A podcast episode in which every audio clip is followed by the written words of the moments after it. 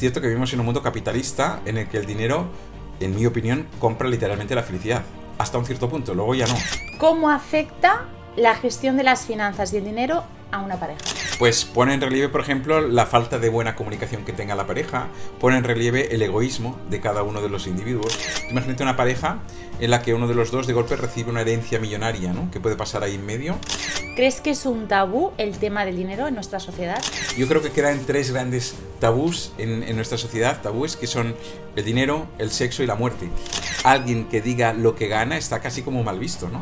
El dinero no es bueno ni malo, es algo neutro que al bueno lo hace más bueno y al malo lo hace más malo. En unas culturas donde hay pobreza, por ejemplo, hay falta de recursos, pues el, el mostrar puede ser casi un peligro. Muchas veces cuando las cosas me iban muy bien, me costaba expresar esto en general a mis amistades, a mi familia. No sé si era fidelizar a nuestros padres. ¿Qué problemas son los más comunes eh, con relación al dinero en una pareja?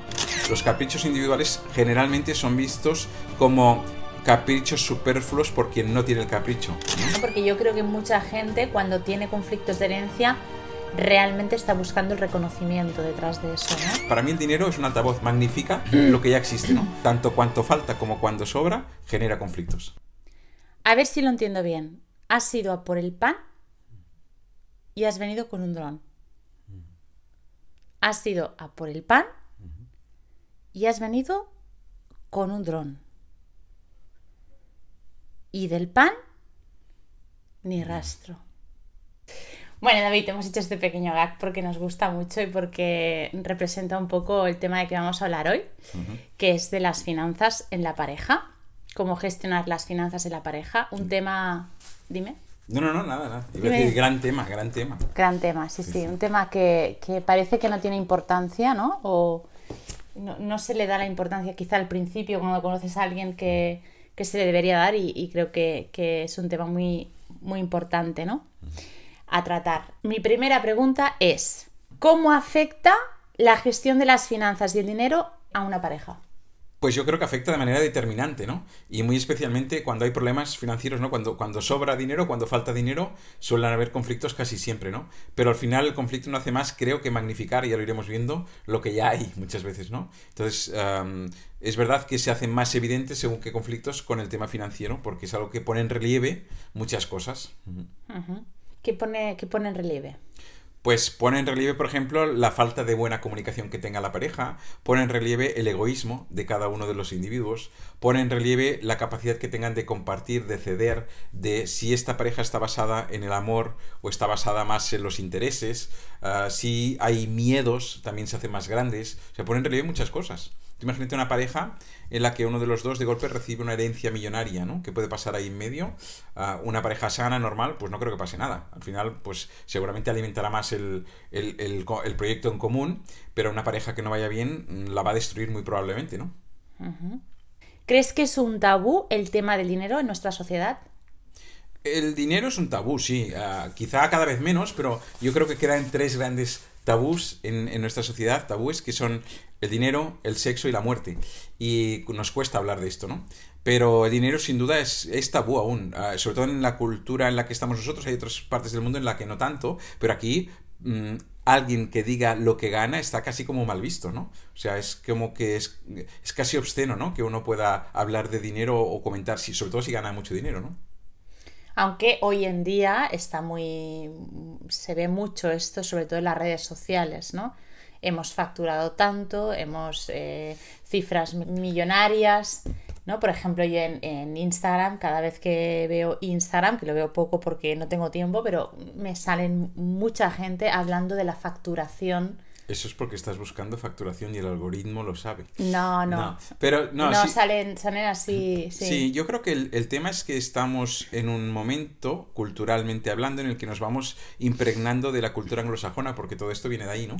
Ah, Las redes sociales y el tema del dinero no es una excepción. Hace 10 años, yo me acuerdo, hace 12 años estaba en Estados Unidos y vi lo que era un Black Friday, porque me tocó vivir eh, esto estando en San Francisco y no existía aquí el Black Friday. Y dos, tres años después empezó a llegar aquí y ahora estamos... Y en esto pasa lo mismo. Yo creo que este pudor a la hora de hablar de dinero, pues poquito a poco por suerte se va perdiendo porque el dinero no es bueno ni malo. Es algo neutro que al bueno lo hace más bueno y al malo lo hace más malo, ¿no? ¿Y de, ¿Y de, dónde crees que viene este tabú tan importante ¿no? que tenemos de no hablar de lo que ganamos abiertamente, con transparencia? Pues la verdad es que no lo sé exactamente, pero seguro que hay una carga sociocultural importante que debe ser en parte quizás de la cultura judio-cristiana que hemos adquirido, que allí nunca ha estado muy bien visto el, dinero, uh, quizá también por parte de, nuestros ancestros que la mayoría de ellos lo han pasado muy mal, vivieron una posguerra uh, y el tema del dinero era algo como que había que esconder, no se podía mostrar en unas culturas donde hay pobreza, por ejemplo, hay falta de recursos, pues el mostrar puede ser casi un peligro muchas veces, ¿no? Entonces, quizá viene por ahí, no lo sé exactamente, pero la, la obviedad es que existe. Esto es cierto y además es muy interesante ahora cuando estabas diciendo esto de que da como cosa, ¿no? El hablar, o sea, que la gente a veces nos da cosa de decir cuánto ganamos, sobre todo cuando las cosas van bien, ¿no? Cuando van mal, quizás no tanto, o quizás si van mal también se esconde un poco, ¿no? Pero eh, bueno, en mi caso, por ejemplo, en el pasado, yo recuerdo que muchas veces cuando las cosas me iban muy bien, pero era una cosa mía, completamente mía, ¿eh? eh me costaba expresar esto en general a mis amistades, a mi familia. Eh, era como algo de. estoy hablando de una época en pareja, ¿no? Que estábamos en pareja y si las cosas iban muy bien, no sé si era fidelizar a nuestros, a nuestros padres, fidelizar a nuestros familiares, no sé si era, pero yo tenía la sensación de que no, no, eh, no digas esto porque pobres, ¿no? O sea, mm, como si fuera a generar, no, no, quería eh, tener la sensación de que estaba ostentando o de que, o generar envidias o algo así, ¿no? Esto me ha pasado y creo que es común, ¿no? Esto. Es común y es legítimo que pase porque ostentar no creo que sea bueno pero no hace falta ostentar, eh, simplemente no hay que ocultar tampoco, ¿no? Y yo creo que entre la ocultación y la ostentación, pues hay un término medio que es el que debería ser, que es el de normalizar la situación. Y como bien dices, yo también me he encontrado en esto cuando ha habido extremos, y es lo que te decía antes de que la pareja, yo creo que los conflictos llegan cuando, generalmente cuando hay extremos, cuando todo va más o menos regular, no suele haber tantos extremos. Ahora, cuando hay dificultades eh, económicas o cuando hay abundancia, es cuando suelen surgir más los conflictos, ¿no? Cuando estamos más en los extremos. Bueno, siguiente pregunta. ¿Qué problemas son los más comunes eh, con relación al dinero en una pareja? Yo creo que los problemas más comunes son, por un lado, la toma de decisiones sobre las prioridades, es decir, cuando hay que atajar, a lo mejor no será la misma prioridad para un miembro de la pareja el hecho de hacer una reforma en casa como el irse de vacaciones, hay que elegir muchas veces, ¿no? Porque no hay presupuesto para todo, entonces alguien a lo mejor será más mm, hedonista y preferirá irse de vacaciones y no hacer una reforma y su pareja todo lo contrario. Entonces a la hora de elegir en qué se invierte los recursos comunes, yo creo que es una de las fuentes de, de conflicto importantes. Y otra fuente muy importante, quizá la más importante, es ah, en los caprichos individuales. Yo creo que los caprichos individuales son legítimos siempre y cuando no sean uh, obscenamente exagerados, ¿no? Pero que está bien, que cada uno pueda premiarse y tener sus caprichos. Entonces, los caprichos individuales generalmente son vistos como caprichos superfluos por quien no tiene el capricho, ¿no? Y el que tiene el capricho casi lo vive como una necesidad. Ahí nos polarizamos mucho, ¿no? Entonces esto yo creo que genera muchísimos conflictos, ¿no?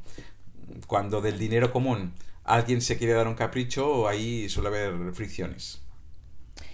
Es cierto que pasa mucho, pero ¿eso ocurre también cuando hay abundancia material en la relación? Sí, sí, por supuesto. Son otro tipo de problemas, pero aparecen problemas. Porque fíjate una cosa muy curiosa que decía Salvador Dalí, que decía, odio la libertad porque me obliga a escoger, ¿no? Y ah, cuando tú tienes que elegir, cuando tienes posibilidades de elegir, hay que tomar decisiones que no hay que tomar cuando no tienes posibilidades de elegir. Si tú tienes una economía familiar que no te permite más que salir eh, una vez al año de camping, pues ya es lo que hay, ya es lo que se asume y es lo que hacemos. Cuando puedes elegir entre los múltiples destinos que hay en el mundo, ah, de Caribe a Laponia, pues obviamente pueden haber intereses más diversos dentro de la pareja porque somos individualidades, cada uno tiene sus intereses, entonces Mm, mm, por paradójico que parezca, el tener recursos a veces hace aflorar más conflictos o más diferencias. ¿A qué tipo de restaurante quieres ir? Si no puedes elegir a qué tipo de restaurante vas porque hay que pedir una pizza, pues ah, obviamente se genera menos conflicto. Con lo cual, sí, sí, evidentemente, ya, digo que para mí el dinero es un altavoz, magnifica lo que ya existe, ¿no? Entonces, tanto cuanto falta como cuando sobra, genera conflictos. Mm. Perdón el, por ejemplo, recibir una herencia o ganar un premio en la lotería, ¿no? A una pareja que gana un premio en la lotería, a que se pongan a discutir entre ellos si hay que darle a la familia o no, si uno de los dos miembros de la pareja tiene hermanos y el otro no tiene hermanos, si se le da o no se le da. Ah, ¿Sabes? Es, muy complicado. Es, es, no lo parece, pero son cosas que en el momento en que la gente se los encuentra generan conflicto. Muy interesante todo esto. Y un ejemplo muy claro ah, de, de abundancia y conflicto es herencias.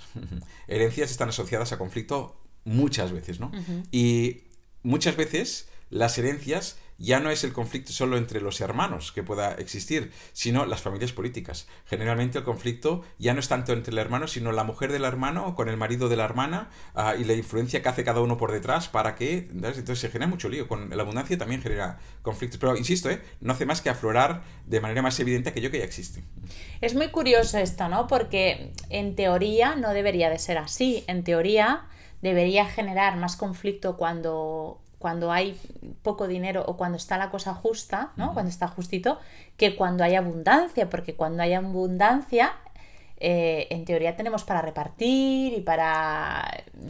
Sí, pero, pero es lo que te digo, el tema es que afloran más las necesidades individuales y, que, imagínate un hijo que tenga que ir a una universidad pública porque no hay más, porque es lo que permite la economía de la pareja. Ahora bien, imagínate que este mismo hijo pueda optar a cualquier universidad del mundo Ah, y un miembro de la pareja dice, no, no, es que tendría que ir a Estados Unidos a una buena universidad. Y dice, no, no, yo no quiero que se vaya un año fuera y no sé qué. Es un conflicto generado por la abundancia, porque si no tuvieras esa capacidad de elegir, no habría conflicto, ¿sabes? Entonces, sí que los hay, sí, sí, realmente es, sorprendente, pero suele pasar, sí. ¿Y crees que detrás de esa ansia por el dinero, por ejemplo, en una herencia, ¿no? En, que es muy, es muy común que haya muchos conflictos cuando hay una herencia de por medio, entre hermanos, familiares, etcétera. ¿Crees que hay detrás de, de lo puramente material otros sentimientos? Es decir, que subyace detrás de eso mm, otras necesidades que no son puramente materiales? Absolutamente, porque es lo que te digo, al final no es el dinero es lo que hace aflorar el dinero. O sea, esas envidias, ese resentimiento de haber sido el hijo favorito no haberlo sido, todo eso aparece en la herencia, pero no es el tema del dinero, es el tema de lo que subyace por debajo. Sí, sí, sin duda. Claro. es muy interesante, ¿no? Porque yo creo que mucha gente cuando tiene conflictos de herencia realmente está buscando el reconocimiento detrás de eso, ¿no? Por ejemplo. Inconscientemente, ¿no? Sí, sí, por Ahora estoy pensando en un caso particular y, creo que hay mucho de eso, ¿no? Mm. Evidentemente está el dinero, ¿no? Lo que podré hacer con el dinero, pero creo que hay mucho de... Cuando es familiar con los padres, los hermanos, hay algo ahí de reconocimiento, ¿no crees? Sí, lo hay, lo hay. Y también es verdad que estamos en un momento... Es que, a ver, vivimos, no, no tampoco seamos uh, excesivamente naif. Uh, es cierto que vivimos en un mundo capitalista en el que el dinero, en mi opinión, compra literalmente la felicidad hasta un cierto punto, luego ya no, pero hasta un cierto punto la compra, en mi opinión. Entonces, ah, es verdad que cuando tú no tienes esas necesidades cubiertas, ahí mm, toma una relevancia muy importante el dinero. Pero más allá de esto, que mucha gente no está en esto o tiene ya estas necesidades cubiertas y sigue discutiendo por una herencia, ¿no? Entonces tiene mucho más que ver con tiene mucho que ver más con esto que decías tú que no con la propia herencia. Con el reconocimiento. Con el reconocimiento, con las envidias, eh, con, el trato recibido por parte de los progenitores hacia uno, perdón, no con el trato recibido, sino como uno ha percibido que se recibió este trato, que a lo mejor los padres han intentado ser súper equitativos, pero uno por sus propias heridas y pajas mentales, pues cree que ha sido mm, menos favorecido en cuanto a ser visto por sus padres lo que sea, y eso luego puede generar líos en, en herencias pero por eso, porque se traslada a la parte del dinero algo que ya existe, ¿no? Y que está escondido por ahí. De hecho, ahora que dices esto, pienso en, aquí en Cataluña, creo que es solo aquí en Cataluña, no sé si en el resto de España se hacía, antes solo heredaba el chico y si había más chicos era, eh, o sea, el, el, varón, el varón y el mayor. Con lo cual ahí había una discriminación Solamente heredaba, ¿eh? Él, no, no, no, se repartía de otra manera, ¿no? Pero, pero, heredaba él, pero se hacía cargo de los demás. Él se quedaba a la casa familiar, pero debía acoger a los demás, tíos, abuelos, hermanos que no pudieran y demás. Era una obligación que estaba implícita dentro. Y eso tenía una razón de ser en aquel tiempo, que era conservar el patrimonio al final las familias dependían mucho de su patrimonio en cuanto a campos, a, casas de campo, a, toda el, pequeño imperio o, mediano imperio que podía construir una familia, si se disgregaba, luego, piensa que las familias tienen muchos hijos, entonces también, si se disgregaba esto entre 10 hijos, se fundía, se quedaba al final con un cuarto de, de, parcela cada hijo y no servía para nada, para nadie, ¿no? Entonces era mejor que se aglutinara en un solo, que luego podría ser un un elemento de cuidado que lo, que lo mandara todo el garete, ¿no? Pero sí, sí, es, así. Claro, pero era muy impositivo, ¿no? Hacerme cargo yo de todos, quedarme yo con todo. Eh, claro, visto de, desde la perspectiva de hoy, sí, seguramente si lo viéramos en su contexto. Claro, claro. Vale, venga, siguiente pregunta. ¿Qué papel crees que juegan? Bueno, estábamos hablando un poquito de esto.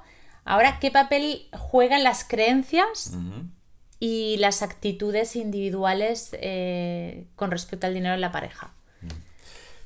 Hombre, las creencias yo creo que son absolutamente determinantes. Piensa que ah, cuando hablamos de creencias, las creencias básicamente nos llegan de tres bloques, ¿no? Que son las, las creencias socioculturales, que estas nos pueden pesar más o menos igual a un miembro y al otro de la pareja, las, las adquiridas por nuestros familia, familias referentes, gente que nos ha educado, que ahí son absolutamente dispares. Pues uno de una familia tacaño y otro de familia generoso, uno de una familia súper malgastadora, hedonista, y otro de una familia súper conservadora. Y quiero decir que ahí, ahí es donde choca la historia. Este par, esta parte de creencias, y luego la tercera parte de creencias, que es la de las propias experiencias de vida de cada uno. La experiencia genera creencia y la creencia genera a su vez experiencia, ¿no? Estás en un ciclo. Entonces, ah, estas dos últimas, la de las propias experiencias de vida y la, de lo que hemos mamado de nuestras familias incide enormemente, porque es difícil que dos miembros de una pareja hayan vivido igual el cómo se gestionaba la economía en su casa, ¿no?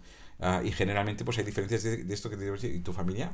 ¿No has discutido nunca, o discutido, no has hablado nunca con tu pareja ah, o con otras parejas que hayas tenido acerca de cómo gestionan la economía tus padres o mis padres, ah, siempre habrá como unas diferencias que por cultura, que no son ni mejor ni peor que cada uno, pero por cultura nos parece que las nuestras pueden ser mejores, ¿no? O deben ser las más apropiadas, ¿no? Entonces, sí, generan conflicto. A mí me ha pasado, ¿no? Que, bueno, no, he discutido por cómo, genera, por cómo llevaban los padres de mi pareja, no por eso en concreto específicamente, pero sí por cómo lo llevábamos nosotros, que era un reflejo de cómo lo llevaban nuestros padres. Con lo cual he discutido, ¿no? No he hablado ni dialogado, sino he llegado a discutir por hacer las cosas muy distintas mm. y no encontrar ese encaje, ¿no? Eh, sí, sí. De hecho, creo que puede llegar a ser una, una, una cosa que de a, tal lugar a la, falta de afinidad como para que una pareja no funcione. Es decir, si nos vamos a los extremos, una, una, a no ser que se haya trabajado mucho uno para liberarse de estas creencias, ¿eh? pero una persona que venga de una familia absolutamente conservadora, que sea una familia que realmente ah, no le guste tirar más el brazo que la manga y demás, y otro que venga de toda la, la polaridad opuesta del endeudarse, sobreendeudarse, el viva la vida y el tanto te entra, dando sale, pues es muy difícil que congenien porque van a tener choques constantemente, ¿no? Siguiente pregunta. Venga. ¿Cómo afecta la falta de transparencia en el dinero, en las finanzas, en la confianza en la relación? Buah, yo creo que afecta mucho, pero afecta mucho porque la falta de transparencia afecta a la confianza en cualquier ámbito y en las finanzas también, ¿no? Pero sí que es verdad que ah, una pareja que no pueda ser transparente a nivel financiero es muy delicado. O sea, yo no concibo un modelo de pareja en el que uno no pueda saber lo que tiene el otro, aunque tengan sus partes individuales, ¿eh? Pero, pero yo creo que tiene que haber total transparencia porque es una parte más, igual que tienes que saber cómo siente el otro, pues yo creo que no hay nada. Si tienes algo que esconder, ya vamos mal, creo yo, ¿no? Hay que poder ser como muy transparentes para lo bueno y para lo malo, tanto cuando hay como cuando no hay. Esconder la precariedad o esconder ah, ah, la abundancia es, es un signo inequívoco de que algo no va bien en aquella pareja, ¿no? Claro, pero esto hoy en día, antes porque todo el mundo tenía las cuentas unificadas en una, o, sea, todo estaba junto y ahora no. Hoy en día, bueno, hay, diferentes modelos, pero quiero decir, no es antes era más común solamente una y ahora no, ¿no? Entonces, mm, es más difícil, ¿no? Cuando las dos cuentas son por separado, individuales y después hay una en común, no es tan fácil, ¿no? Tener esa transparencia. No lo es porque, entre otras cosas, tampoco se nos ha formado. Hay varios modelos, pero la mayoría de gente no sabe ni que existen ni se los ha planteado. Es, verdad que ha habido, es verdad que ha habido un cambio muy grande en los últimos años, ah, gracias sobre todo a la incorporación de la mujer al mundo laboral, ¿no? Y a esta eh, libertad financiera, o entre comillas, un poco más de libertad financiera que ha tenido la mujer a nivel que antes no, antes eh, no había otra, o sea, era un solo miembro de la familia el que salía a trabajar, generalmente, y el que proveía económicamente, ¿no? Y a partir de ahí, claro, mm, no había más, más razón que la de unificarlo todo en un mismo lugar.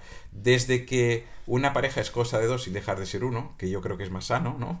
Ah, que cada uno puede tener su libertad y debe tener su libertad individual, porque una pareja es un concurso de circunstancias momentáneas que ojalá dure una vida o tres vidas, pero que desgraciadamente la mayoría de veces no dura toda una vida. Entonces, si algún día eso se rompe, pues tiene que haber esa libertad individual y ese bote individual que tenga cada uno también, ese ahorro y lo que sea para poder reconstruirse y demás, ¿no? ¿Cómo puede afectar el estrés financiero a la pareja? ¿Cómo puede afectar el estrés financiero a una persona individual? Y si una pareja son dos individuos, pues ya estamos ahí. Es decir, el estrés financiero afecta a quien sea, ¿no? Entonces, como afecta individualmente, obviamente también afecta a nivel de pareja, ¿no? Y muchas veces lo que decíamos se hace especialmente complejo porque la manera de vivir ese estrés financiero no va a ser la misma, el, dolor que representa, ¿no? las heridas que abre, ah, no va a ser las mismas en un, en un lado de la pareja que en el otro y eso va a generar conflicto, claro. Yo creo que es una fuente muy grande de conflicto el estrés financiero en una pareja. Sí, lo es, lo es. Lo es un poco también por lo otro, porque lo que decíamos de los extremos, ¿no? Igual que como decíamos que puede ser un conflicto elegir si vamos a Laponia o a las Maldivas, ah, también es un conflicto el hecho de decir, oye, ¿qué hacemos? Prescindimos de vacaciones y arreglamos el baño que está que se cae, o no, hostia, es que todo el año trabajando, que menos que hagamos unas vacaciones. Pues es eh, el estrés financiero, sí, sí, eh, sin duda. No, cuando por ejemplo uno de los dos o los dos son autónomos, ¿no? Por ejemplo, una pareja. también, sí. Es una cosa que no es regular, que no es estable, que. Que genera estrés financiero. Que no sabes nunca cómo va a ir. Mm. A ver si ya la cosa va súper bien, ¿no? Mm. El negocio es diferente, pero si es un negocio que tiene subidas y bajadas, que hay muchísimos así, que hay épocas más buenas, épocas no tanto, es muy estresante, ¿no? Mm, eh, eh, estaba, pensando que si la cosa va muy bien ya no eres autónomo. Pero bueno. Ah, ¿Qué eres? Empresario. Es el mm. paso siguiente, ser autónomo. Bueno, pero puedes ser un empresario pequeño. Sí, sí, sí. Puedes ser un, empresario que has pasado de autónomo a empresario y todavía no, no estás montado en el dólar, ¿no? Sí, correcto, correcto. Ah, pero bueno, te entiendo lo que quieres decir, sí. Pero no, lo que decías es que, claro, obviamente, si la inestabilidad es por un solo lado, aún, pero como sea por los dos lados, aún es más complicado, mm. obviamente, sí, sí, claro. No, y por un solo lado también, porque cuando esa persona está pasándolo mm, realmente con mucho estrés, ¿no? Una época de mucho estrés, eso se, se contagia en la relación, ¿no? Es, es, se contagia y hay esta parte siempre de que nunca mm. siempre hay esa falta de empatía no siempre todo el mundo se lo ve desde su prisma y entonces yo que sé te pongo un ejemplo no pero el autónomo que no está cobrando una factura que le deben y su pareja empieza a decirle porque eres tonto pero esto tenías que haber llamado tres veces porque fíjate tú porque ya hace no sé qué y, pero la pareja no sabe lo que sufre el otro porque sabe que si aprieta a lo mejor pierde ese cliente. Quiere decir que al final como todo el mundo se lo mira desde su prisma y suele haber una falta de empatía en general en el mundo y en la vida y en las parejas pues se generan conflictos, claro, sí, sí. Eh, ¿cómo, equilibrar tu autonomía eh, financiera con las responsabilidades comunes en la relación? ¿Cómo, ¿Qué me aconsejarías? Por ejemplo, yo vengo a verte y te digo, mira, es que no sé cómo hacerlo porque yo quiero tener mi autonomía, pero a la vez hay unas responsabilidades, no sé si cómo hacerlo para llegar a todo. Yo creo que el mejor modelo que existe, a mi entender, es el hecho, incluso si una persona es autónoma o es empresaria, tiene que percibir un sueldo de su actividad laboral. Ah, yo creo que el planteamiento ideal es que los ingresos por, de lo laboral, tanto de un miembro de la pareja como del otro, vayan a un bote en común. Y de ese bote en común salen diferentes huchas, ¿vale? Entonces, de estas diferentes huchas, la primera y la principal son los gastos comunes. Ahí irían todos los gastos relacionados con lo que la pareja necesita para vivir. Alquiler o hipoteca, ah, lo que sea mm, gastos fijos de comida y demás. A partir de ahí hay otro bote que serían caprichos comunes, que son viajes, restaurantes, lo que sea.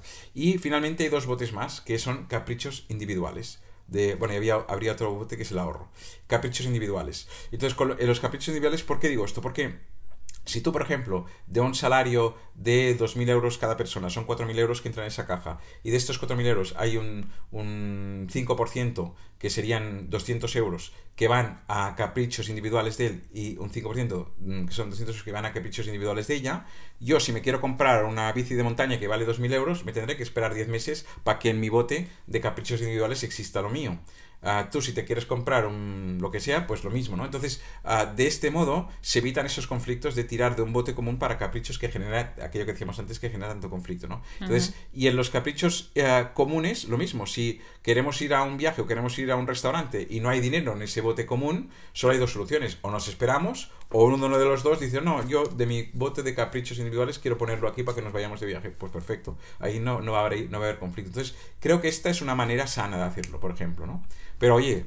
Es muy interesante este modelo, ya lo hemos hablado alguna vez. Yo creo que es interesante porque es más justo, ¿no? Hmm. Este modelo, que es muy interesante, como dices, es muy interesante y funciona muy bien siempre y cuando no haya mucha diferencia en cuanto a los ingresos. Y ahora te pongo un ejemplo. Imagínate que una persona uh, percibe unos ingresos, se conocen que, y, empiezan a, salir en pareja y uno tiene unos ingresos de 2.000 euros al mes y el otro de 20.000 euros al mes. ¿Qué pasa? A veces cosas de estas, igual no con esta desproporción, pero también con esta desproporción. Entonces, ahí quizá incluso no sería justo ni equitativo hacerlo así, ¿no? Entonces, hay otro modelo que es el de proporcionarlo. Es decir, si yo pongo Ah, del bote común, imagínate que necesitamos un bote común de 3.000 euros, ¿vale? De este bote común de 3.000 euros, yo como gano 10 veces más que tú, pongo 10 veces más que tú. Yo pongo el 90% y tú pones el 10% del bote común. De esta manera, mi economía individual se ve solo mermada un 10% para ir al bote común y tu economía individual también. Y tú sigues teniendo, ¿me explico? Es una manera de hacer equitativo. Pero tú pones un 10% y yo pongo un 10%. No, yo pongo un 90 y tú pones un 10, porque yo gano 20.000 y tú ganas 2.000. Vale.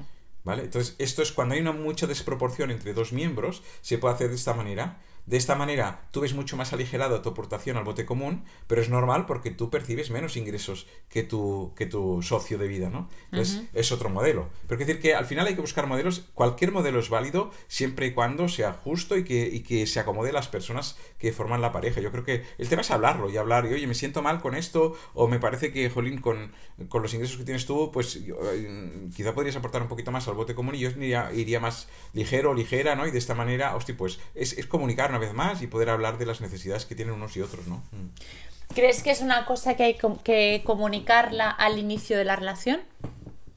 Sí, yo creo que es uno de los temas. O por lo menos cuando vayamos a convivir en pareja. Te iba a decir, quizá no al inicio, pero sí cuando se inicia un proyecto en común. Cuando se inicia una convivencia común, sin duda, ahí ya no hay más. Ahí sí que hay que abordarlo y ponerlo encima de la mesa. Claro, porque si no, luego mm, pasa lo de siempre, como con todos los otros aspectos, ¿no? Mm, exacto. Luego Llevamos un año con, de una manera que a uno de los dos o a ninguno de los dos nos va bien, no sabemos cómo exponerlo, y ha pasado un año o dos. Mm, y, y, y, luego cuando lo abordamos discutimos, ¿no? Sí, por esa parte, hmm. perdón.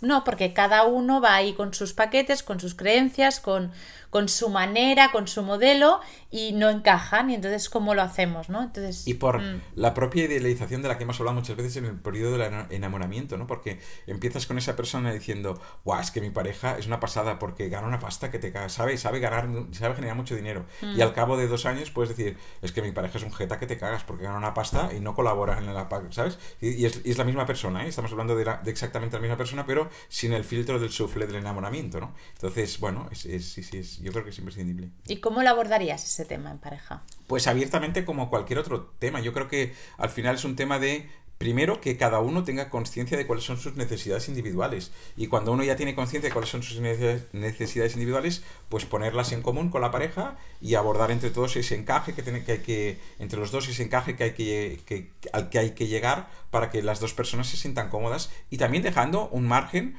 de que se pueda ir modificando, porque esto, una pareja es un organismo vivo y van cambiando y los ingresos de uno y otro también van cambiando y las necesidades de la familia van cambiando, con lo cual, bueno, hay que tenerlo permanentemente. Yo no creo que sea un tema que se pueda cerrar una vez y dejarlo ahí, igual que la sexualidad y que todo, ¿no? Hay que irlo abordando y irlo trabajando permanentemente, ¿no? De ahí lo que decimos muchas veces de que una pareja es un curro constante en muchas áreas, ¿no? Tú, ah, personalmente, eh, ¿te gusta más el modelo antiguo de todo, todo junto, todo unificado o, el, o, estos, o uno de estos modelos que... Bueno, ya creo que ya lo sabes, pero ah, no, yo, yo, opto más por este modelo de que mm, cada uno tenga su, su parte individual, mm, que vaya todo un bote común y de ahí se distribuye a diferentes huchas, pero esta parte de caprichos individuales a mí me gusta, permitirme caprichos, me gusta que mi pareja se pueda permitir caprichos. Y voy a un, a un, caso muy, muy común, por ejemplo, que yo lo había vivido en anteriores parejas, ¿no? Cuando tú tienes que sacar del bote común para hacerle un regalo a tu pareja, para mí pierde mucha gracia. Yo si le quiero hacer una sorpresa a mi pareja y puedo tener mi parcela individual de mi libertad financiera en mi foro para hacer lo que yo quiera, pues creo que es algo muy interesante. Y luego lo que te decía, porque hay que prever que hoy va todo muy bien, pero un día puede dejar de ir bien y cada uno tiene que estar también escudado por su lado y cada uno tiene que tener su ahorro individual ah, en la medida en la que se sienta a gusto como para estar tranquilo por si un día las cosas dejan de ir lo bien que van, ¿no? Sí, de hecho ahora cuando decías esto de tus, bueno, tus vivencias anteriores y demás, eh, pensaba, ¿no? En, en, modelos antiguos, en cómo muchas veces eh, bueno, podía ser el hombre o la mujer. En los casos que yo estoy pensando, era más la mujer la que llevaba la economía de la casa. Y como el hombre no sabía nada, ¿no? Es decir, él no, no sabía nada de lo que él mismo generaba prácticamente. Es decir, lo cogía todo, lo, lo dejaba ahí y se lo gestionaban y se lo, se lo movían como, como querían, ¿no? Y de alguna manera, tal y como yo lo veo, en, en los casos que estoy pensando, era casi una castración, ¿no? Por decirlo de alguna manera, porque sí que es verdad que eh, para muchas personas era muy cómodo la parte que no hacía nada, es decir, que no gestionaba nada, por, pues me de ahí ya, ya te espabilas tú y yo, yo solo trabajo y traigo el dinero. Pero por otro lado, hay como una falta de libertad ahí, ¿no? Total. Sí, Ahora que has dicho esto del capricho, de es que sí, claro, si tengo que coger el dinero para comprarte un regalo a ti y tú mm. estás viendo cuánto vale el regalo, mm, pierde mucha gracia, ¿no? Sí, sí. Entonces, ah, esto. Claro. Hmm. Ah, es que, bueno, yo lo he visto en los dos lados, ¿eh? porque también ha habido lo contrario. Ha habido personas que el que generaba el dinero, además tenía la administración del dinero. Y llegaban las cartas del banco y se le dejaban allí para que ah, el abuelo abriera las cartas del banco, porque el abuelo no podía tocar las cartas del banco, porque esto era cuestión de él, que era el que sabía cómo iban estas cosas, ¿sabes? es decir, que eh, en los dos casos, pero este es equilibrado siempre. Yo creo que lo bueno es trabajar en equipo, ya que estás en una hmm. pareja, ¿no? Es tener esta parte que lo ideal es que los dos puedan generar, que los dos puedan administrar y que los dos tengan su, su, parcela también individual para poder disfrutar de eso, ¿no? Mm. Entonces, ¿somos más felices con cuentas juntas o con cuentas separadas? Yo creo que la felicidad no debe depender de cómo tengamos las cuentas, en primer lugar, pero en mi opinión somos más felices con las cuentas separadas y una cuenta conjunta, pero yo creo que sí. La felicidad no depende de las cuentas, pero las cuentas nos afectan mucho, como hemos empezado diciendo. O sea, nos, nos pueden llegar a estresar mucho. He dicho no debería depender. La felicidad no debería depender de las cuentas, aunque efectivamente sí, estoy de acuerdo contigo. Con cuentas separadas, ¿no? Yo creo que sí, cuentas separadas y cuentas en común. La pareja es cuestión de dos sin, dejar de ser uno. Dos partes y una conjunta. Sí, bueno, dos partes, una conjunta, caprichos individuales, caprichos comunes y ahorro. Sí. ¿Crees que el dinero se puede utilizar como un elemento de poder en la pareja? Sí, totalmente. Yo creo que se puede y, muchas veces lo he visto que se instrumentaliza, ¿no? que se utiliza realmente como un instrumento para coaccionar o para... Sí, sí, totalmente. Bueno, usted se ha, visto incluso históricamente en nuestros ancestros, ¿no? De mujeres que no se podían separar porque ah, no tenían esa libertad económica y quien gestionaba el dinero era él a lo mejor, ¿no? Entonces, sí, sí, definitivamente el dinero puede ser un, un gran... Al final lo que decíamos antes, ¿no? Al malo lo hace más malo. Pues en el caso de como hay, como haya alguien malo que tenga dinero, lo puede utilizar mucho para comprar al otro incluso casi, ¿eh? Para comprar el, la, para sí, sí, eh, definitivamente. Claro, es que si lo miras así históricamente, el dinero es muy poderoso.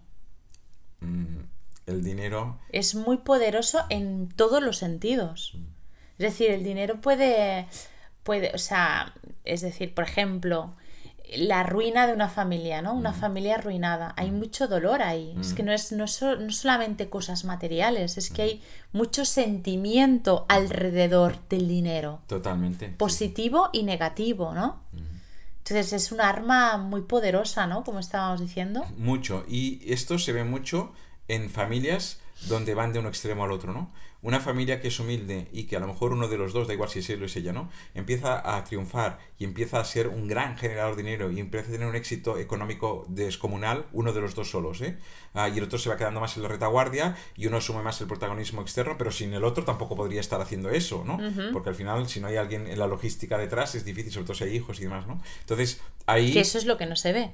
Que eso es lo que no se ve, exactamente, ¿no? Pero ahí muchas veces se genera este poder que es más o menos visible, pero que tiene al otro casi subyugado, ¿no?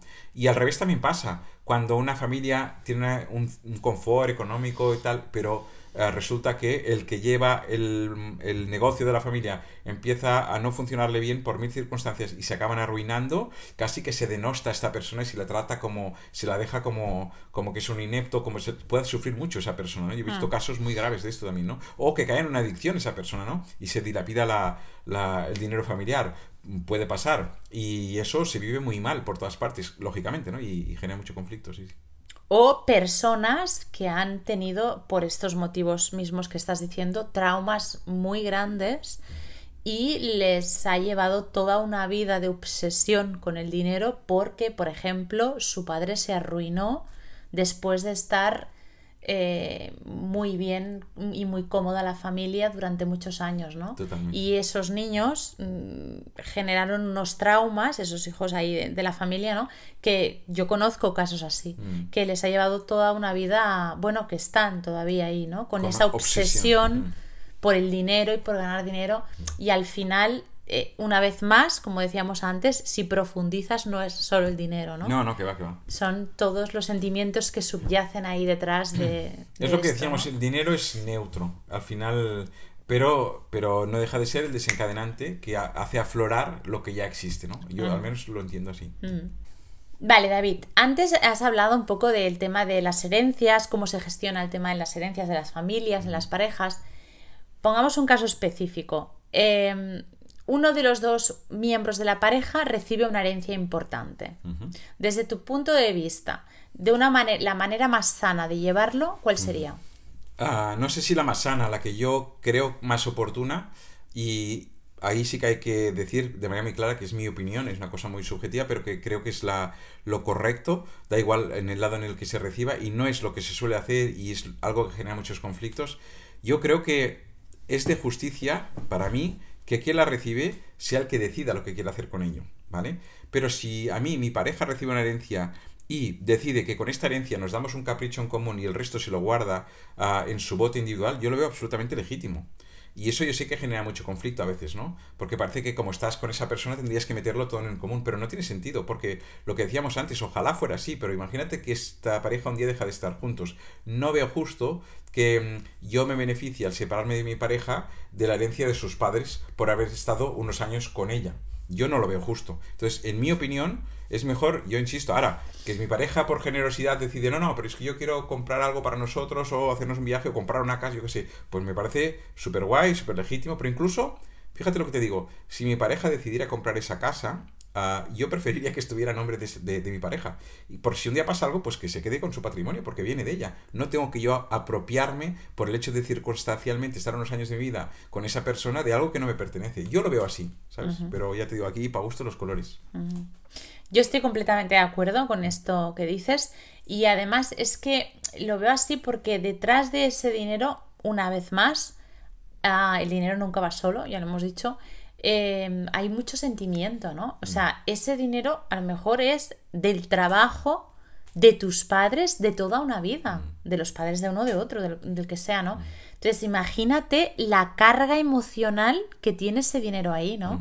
Para que pase esto que dices, por ejemplo, que al cabo de, no sé, unos años, pocos años, eh, haya una separación hay como que queda como un rencor, queda es, es, sería normal que quedara ese rencor ahí, ¿no? En mi opinión sí, porque hmm. al final es respetar la voluntad de la persona que hizo esa donación, ¿no? Claro. Porque esa persona si quisiera hacer la donación a la pareja ya la haría a la pareja, pero no la hace la pareja, la hace a su hijo o a su hmm. hija. Entonces no le pertenece a la pareja, le pertenece a su hijo o a su hija, porque es la voluntad de esa persona, ¿no? Entonces yo lo veo así, creo que para mí, claro, lo veo muy cristalino, pero hay gente hmm. que no lo ve así, ¿eh? Luego otra, otra cosa es que tu pareja se beneficie de todo lo que tú puedes hacer con ese dinero, sean viaje, sea una casa, sea lo que sea, ¿no? Cualquier cosa, ¿no? al final lo estáis, lo estáis viviendo los dos, pero lo está gestionando, ¿no? El- la persona. Yo lo veo así, sí, sí. Sí, y sí. vería legítimo que mi pareja diga, no, y me quiero guardar una parte para mi ahorro individual. Pues me parece chapo y perfecto. Si es que no tengo nada que objetar ahí, si es que lo, lo veo absolutamente legítimo y no. Pero siempre lo he visto así yo, ¿eh? Sí, sí. ¿Y qué pasa con el dinero de la pareja conjunto cuando hay hijos por ambas partes de anteriores relaciones? Tema delicado también, tema delicado. Yo, por ejemplo, si es algo que pertenece, es decir, imagínate una pareja que se conocen y uno de los dos ya tiene hijos, ¿no? Y deciden crear una unidad en común de ellos dos con los hijos de uno de los dos que está en custodia compartida, ¿no? Que es algo muy común a día de hoy. Ah, los gastos que generen estos hijos mientras están con esta pareja, para mí pertenecen al bote común, porque es el proyecto común. Entonces, cualquier cosa que pertenezca a estos gastos de estos niños, ese 50% que tendrá que aportar como madre o como padre esta persona que tiene los hijos, yo creo que tiene que tirar de ese bote común. Lo veo justo. Ahora bien, cuando se trata de un capricho, si tú le quieres comprar unas zapatillas deportivas de 200 euros a tu hijo, pues cógelo de tu capricho individual. Porque es tu hijo, no tiene por qué palmar a tu pareja. Eso es lo que yo entiendo. ¿no? Si tú le quieres comprar un- una cosa excesiva, un capricho excesivo, ahí viene de tus caprichos. Es el capricho de tu hijo que por tanto es tu capricho. A no Ah, ser que sea un regalo que le quieran hacer los Exacto, dos. si, ¿no? de, si de manera exacto, si de manera voluntaria la otra pareja quiere, pues perfecto. Pero yo creo que sí, que es lo que digo, lo que es más común y más normal tiene que salir del bote común porque hay un proyecto en común que implica esos hijos que ya estaban ahí cuando eh, construimos esa pareja, ah, pero lo que son caprichos, y luego hay términos intermedios, que sería, imagínate, unos estudios, por ejemplo, ¿no? Unos estudios son capricho o no son capricho, porque hay estudios públicos y hay estudios privados. Hay... mm, Bueno, pero luego esos hijos también tienen, si todo ha ido, si todo está bien, la madre. Sí, pero estoy- ¿No? Por ahora estoy hablando de, la parte del 50% que tiene que aportar el progenitor que tiene. Imagínate que tienes custodia compartida y dice y tú acuerdas con la madre de o con el padre de tus hijos, acuerdas que quiere ir a una universidad privada que vale 30.000 euros eh, al año, ¿vale? Ah, y esos 30.000 euros al año, eh, el padre de tus hijos dice, vale, pongo 15.000 yo y 15.000 tú. De estos 15.000 que pones tú, ¿tu pareja tiene que participar? Tema delicado, ¿no? Ahí hay, juegan, hay muchas cosas en juego, depende de muchos factores. ¿eh? Si somos una pareja que ganamos mucho dinero, pues a lo mejor no tengo nada que objetar. Si somos una pareja que somos 2.000 euristas, pues a lo mejor sí que tengo que objetar, porque digo, oye, pues que vaya a una universidad pública, buscar una universidad más barata, pero, hostia, vamos a ir hasta el cuello durante 5 años por el capricho de, de tu ex y de tu hijo, ¿sabes? Entonces, esto hay que poderlo hablar abiertamente, porque yo creo que si no va a generar mucho lío detrás, ¿no? Es muy interesante ese tema también, ¿eh? Y da Muy para, común. da para, da mucho de sí. Sí, Sí, sí, sí, sí, sí. sí. Y muy común en ahora mismo, sí, Claro, sí, cada vez en más. este momento. sí. Ya no te digo yo cuando hay varias parejas y hijos de varias parejas. Claro, claro. Sí, sí, sí. Vale. Al final, yo creo que mucho de todo esto es sentido común, tener cuenta esto de que la pareja es cuestión de dos sin dejar de ser uno, por lo cual la economía también tiene que ser dos sin dejar, y, y teniendo una en común, ¿no? Y que al final, pues eso, esto, ir aplicando el sentido común y ir negociando, hablando cada cosa que pueda generar conflicto, oye, no me siento bien con esto, a ver cómo lo podemos hacer, qué te parece. Bueno, es que al final es eso, la pareja en todos los ámbitos y en este no es, no es un ámbito pequeño, ¿no? Vale, David, vamos a hacer el roleplay. Y el roleplay, de, el roleplay que he preparado hoy, que he pensado para hoy, es. ¿Tú te has comprado un dron? ¿Vale? Y yo considero que no era ni momento ni cosa para comprarte en este momento, Vale, vale. que es una tontería y que... ¿Cuánto vale un dron? Hay drones desde 50 euros hasta miles de euros, o sea que... Miles de euros. Sí, Miles. Podemos escoger uno de que duela un Pues poco, te has ¿no? comprado uno de, De miles de 900, euros, de- de, mil, de 1.200 De euros. 1200, ¿Hay drones de sí, 1.200 tanto y euros? tanto. Sí, hay algunos Madre mía. Que, que puedes ponerte unas gafas y... Sí, qué guay. uh. Vale. Vale, pues nada, planteamos el tema así. Me has dado una buena idea. no, no, por favor. Ah, entonces, Si eh, claro, tendríamos que tener, eh, tendríamos que tener el modelo, ¿no? En conjunto Sí, para pon- yo ver que, el se ha gastado, ¿eh? Sí, desde te iba a preguntar. ¿Me lo he comprado de mi, de mi dinero, de mis caprichos? ¿O tenemos un bote común donde va todo lo Claro, no sé cómo lo. Es Cómo... que claro, yo creo que nadie se compraría un don de 1.200 euros del dinero común de la pareja sin... ¿No? Es... eh, Vale. no sé, claro, no pero sé. entonces si es de tus caprichos. Claro, por eso digo, es que es... ah, a ver, ¿cómo lo podemos hacer? O si no... Hombre, nadie se compraría. mm, No, no, No sé si puede- nadie se lo compraría, ¿eh? Puedes, puedes entrar con el tema de que me he comprado un dron ah, de mi dinero, pero que te parece una chorrada monumental que me gaste esta pasta con, con- con un dron. Claro, no, no, ya, ya es lo que iba a hacer. Vale. Un dron. Un dron, pero es un dron que es una chulada, ¿eh? Es una pasada de dron. Una pasada de dron. Mm. ¿Cuánto te ha costado el dron? No, pero a ver, es, es- es- hay que ver qué tipo de dron es. Es un dron que, que podrías hacer incluso negocio con él. Podrías hacer imágenes aéreas y venderlas de cualquier lugar. ¿eh? Es- Ah, imágenes aéreas. no, se puede, se puede incluso programar, le programas el vuelo y te hace el vuelo que tú le programes y vuelve al punto de origen. Es una pasada. Cariño, pero sí, si no tenemos a veces tiempo ni para nosotros, vamos de culo toda la semana.